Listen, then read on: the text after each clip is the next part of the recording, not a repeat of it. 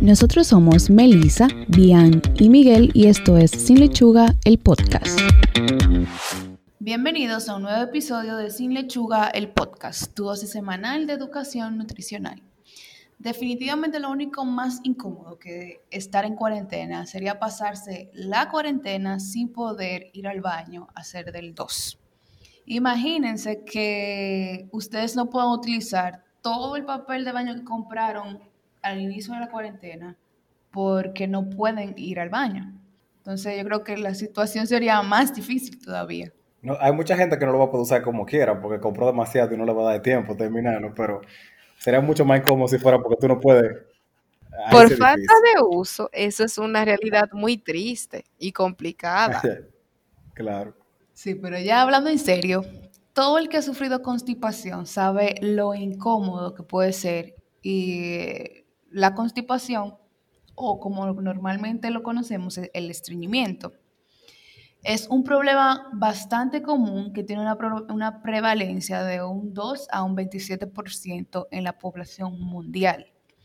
Es más frecuente en niños, en mujeres en edad reproductiva y en ancianos.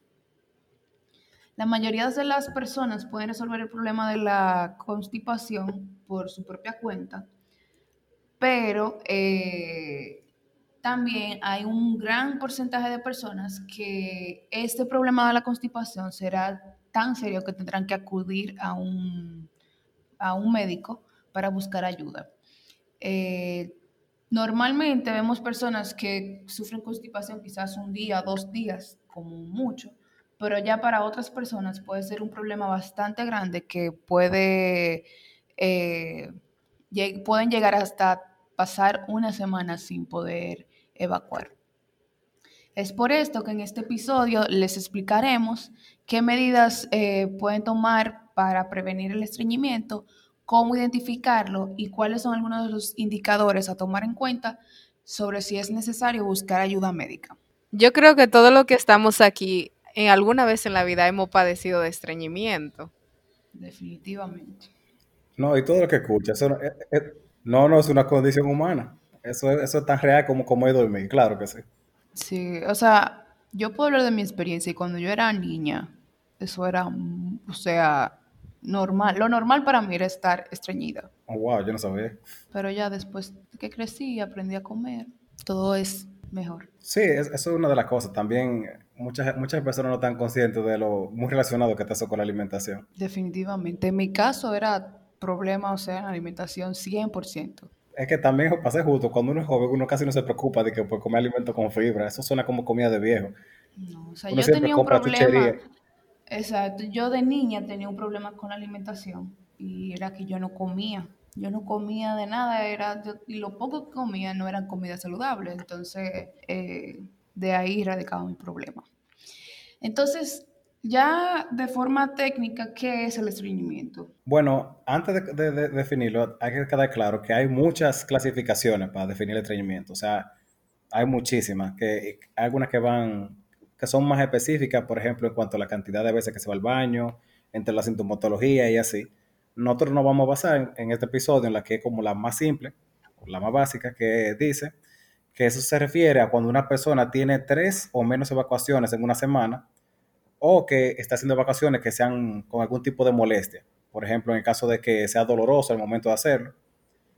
Y eh, también tenemos que tener pendiente que la constipación así por sí solo es básicamente un, síntoma como subjetivo. Tal vez para lo que una persona está muy acostumbrada a, ir al baño durante, no sé, tres o cuatro veces a la semana, tal vez una persona lo haga dos y eso no quiere decir que no sea, que, que esté, por ejemplo, constipado, sino que va muy relacionado con eso depende de, vida de, la, persona. realmente. de la persona, claro. Para definir estreñimiento no va a ser lo mismo que para ti, que para Melissa o para mí. O sea, depende con la frecuencia que tú vayas. Hay personas que pueden ir hasta tres veces, lo normal, al baño diariamente a evacuar. Hay personas, como en mi caso, que si vamos una, vamos bien. vamos bien ubicados. Lo que sí hay que saber es que entonces cuando ya se vuelve un problema, sea, cuando ya la persona acude a buscar ayuda, ya definitivamente ahí tenemos que separarlo y, y tomarlo en cuenta con otra clasificación. Eh, tenemos que tener pendiente también que cuando hablamos, por ejemplo, de este tipo de situaciones que tal vez pueden ser la razón por la que una persona vaya al médico, tenemos que decir que haya, por ejemplo, obviamente defecaciones que sean insuficientes, o sea, que, o sean poca cantidad, que sean dolorosas, que tengan que tengan consistencia muy dura, que dure bastante tiempo en las vacaciones, que yo creo que eso también es relativamente común.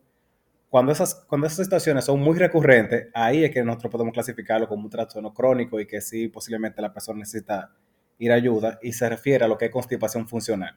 Yo nunca pensé, cuando nosotros comenzamos a grabar sin lechuga, que íbamos a terminar haciendo eh, un tema orientado al estreñimiento, pero resulta que también es muy interesante y, puede ayudar a muchas personas.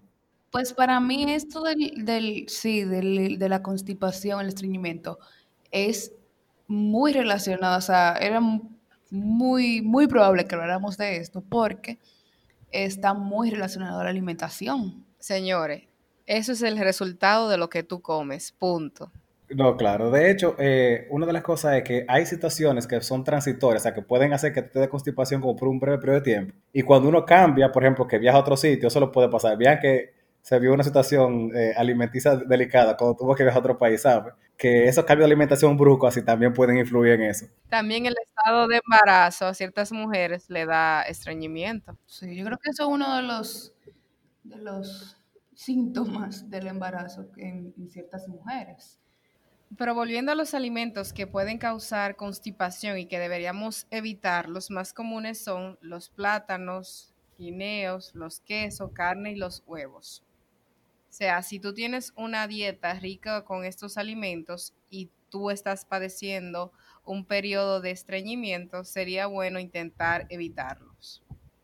También es bueno que las personas le den seguimiento a su alimentación, porque eh, hay alimentos que afectan a la persona en diferentes formas. Entonces, tal vez hay un alimento que uno puede establecer relación, que sí le causa, por ejemplo, constipación, con relación a otro y tal vez una persona no. Algo que influye mucho también es beber agua. O sea, las personas a veces subestimamos el poder del agua. Y el agua, o sea, básicamente lo que permite que se mueva todo lo que está ahí abajo en el intestino. Entonces deberíamos evitar la deshidratación y consumir los 8 a 12 vasos de agua por día. Eso depende de cada persona. Exacto, esa parte será ya de acuerdo a cada persona, pero básicamente es la cantidad promedio que se recomienda. También está el asunto de ingerir alimentos eh, con alto contenido de fibra. Eh, en este caso serían los cereales o panes integrales, eh, habichuelas, granos legumbres en general, eh, los vegetales frescos y crudos, que tienden a, tener más fibra que los ya cocidos, eh, las frutas frescas y crudas. Y con cáscara. Y con cáscara, exacto, porque normalmente las frutas tienden a tener más fibra en la cáscara. Frutos secos, ciruelas, semillas, nueces. Eh, recuerdo que la fibra se absorbe, eh, absorbe una gran cantidad de agua eh, en el intestino, por lo que las heces son más blandas y se excretan con mayor facilidad. Esto es lo que ya habían había dicho del agua, que cuando unimos el consumo de agua con el consumo de, de fibra, de fibra, eso hará que la que la consistencia de las heces sea eh, más suave. Otra cosa es eh, estimular o tratar de hacer lo que es siempre actividad física, hacer ejercicio. Esto puede ayudar a estimular la digestión y, a lo que es el mismo sistema de deposición. Entonces, ahí vemos cómo el, mismo hecho de realizar ejercicio eh, excede muchos de los beneficios con los que una persona normalmente los relaciona. Si podemos resumir estas medidas preventivas, se resumen a lo que es tener un estilo de vida saludable. Incluye vegetales, frutas, hacer actividad física e hidratarte más. O sea que son básicamente medidas bastante sencillas y que hemos tratado de ir incorporando a medida que hemos educado en todo lo que es nutrición. Y creo que ahora todo el mundo está alineado a eso. Exacto. También hay otros eh, datos que sería bueno mencionar, ya que muchas veces no es un problema simplemente de la alimentación. O sea, esto básicamente es un problema que, mayormente tiene que ver con la alimentación, pero pueden haber otros factores que no son relacionados a la, alimentación que pueden causar eh, lo que es la, eh, el estreñimiento. Exacto. Entonces, dentro de estos eh, datos, podemos decir que hay ciertos medicamentos, como los narcóticos, sedantes, antidepresivos o medicamentos para bajar la, presión arterial, que pueden eh, agravar lo que es el estreñimiento en las personas mayores. También los pacientes que, están pasando por quimioterapia, algunas veces pueden presentar lo que es el cuadro de estreñimiento. Entonces, es otra consideración. Exacto. También la relación entre la depresión y el estreñimiento, debido a los niveles de serotonina en el cuerpo. La serotonina es la sustancia producida por el intestino que afecta a nuestro estado de ánimo cuando está baja.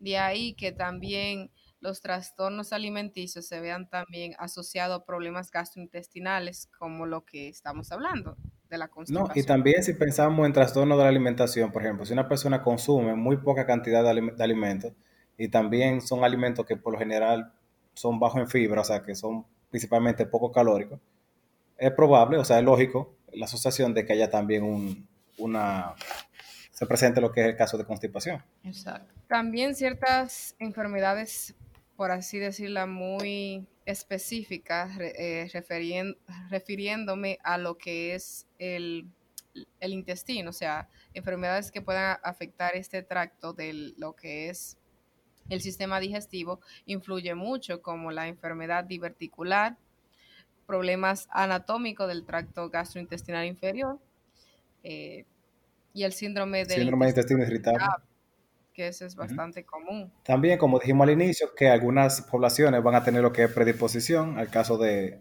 lo que es la constipación, como los eh, infantes, los niños, embarazadas y envejecientes. Y es lo que dijimos, aunque estas situaciones se puedan presentar cierta, vez, o sea, el, asunto está cuando ya sea una cantidad de tiempo o, sea un problema lo suficientemente grave como para ir a consulta, donde se deben buscar otros métodos. Además de lo que corresponde a la alimentación y las recomendaciones que nosotros hemos dado, hay algunos medicamentos como laxantes y cosas así que se pueden tomar. Sin embargo, nosotros nos, vamos, nos enfocamos principalmente en lo que fue la parte de lo que corresponde a un estilo de vida. El asunto de los laxantes y ya tomar medicamentos o en casos extremos también un médico puede recomendar lo que son enemas. Eso ya va ligado a su tratamiento con su médico. No lo haga, o sea, como forma, o sea, que usted mismo decida tomarse un laxante porque esto a largo plazo puede traerle problemas muy serios que, que no son los recomendables. O sea, si usted no tiene una persona capacitada para indicarle un laxante, no lo tome y no se lleve tampoco del que a mi amiga, a mi mamá le recomendaron uno o, le indicaron uno, eh, déjame comprar ese mismo y tomármelo porque ya puede traerle eh, problemas muy serios en, un futuro. Es muy bueno tocar también ese punto de que no anclen su, o sea, si ya tú identificaste que tienes estreñimiento, no lo ancles a un patrón específico por tu cuenta, porque a la larga el consumo de alguna sustancia o, o sea, la, fibra o una de las, de las muchas sustancias que hay dentro del argot de la cultura dominicana, y también, o sea, o prácticas como enemas, a la larga, sí, como dice Melissa, no va a traer, o sea, no te va a dejar consecuencias positivas, porque tú estás haciendo algo que tú no sabes cómo te está afectando y si de verdad es la medida correcta para tu condición. No, y que hay, hay medios que son como más sencillos, o sea, mejorar lo que la alimentación, consumir fibra a través de los, de los mismos productos alimenticios y realizar actividad física, además de todas las consideraciones que ya dijimos, es un poco más fácil y mucho más seguro que, por ejemplo, estar inventando con ese tipo de cosas sin ningún tipo de prescripción y seguimiento. Esto ha sido todo por hoy. Realmente quisimos eh, traer este tema porque es algo muy común y que, como ya dijimos al inicio, creemos que todo el mundo pasa por esto en algún punto de su vida. Eh, esperamos que puedan tomar eh, la- las medidas para prevenir el, el- el estreñimiento y que en caso de que ya usted considere que su estreñimiento no es, eh, o sea, ya tiene un cierto grado de, de- de- de gravedad, que visite a su médico y siga las instrucciones de su médico. Hemos llegado al final de este episodio. Recuerda seguirnos en nuestras redes sociales como Sin Lechuga RD en Instagram y Facebook y en la plataforma de podcast de su preferencia. En la descripción del episodio podrán encontrar las fuentes bibliográficas que utilizamos para desarrollar el tema de hoy. Y al igual que las dietas, empezamos de nuevo el próximo lunes. Bye. Bye. Este episodio llega a ustedes gracias a Hilaric Nutrition.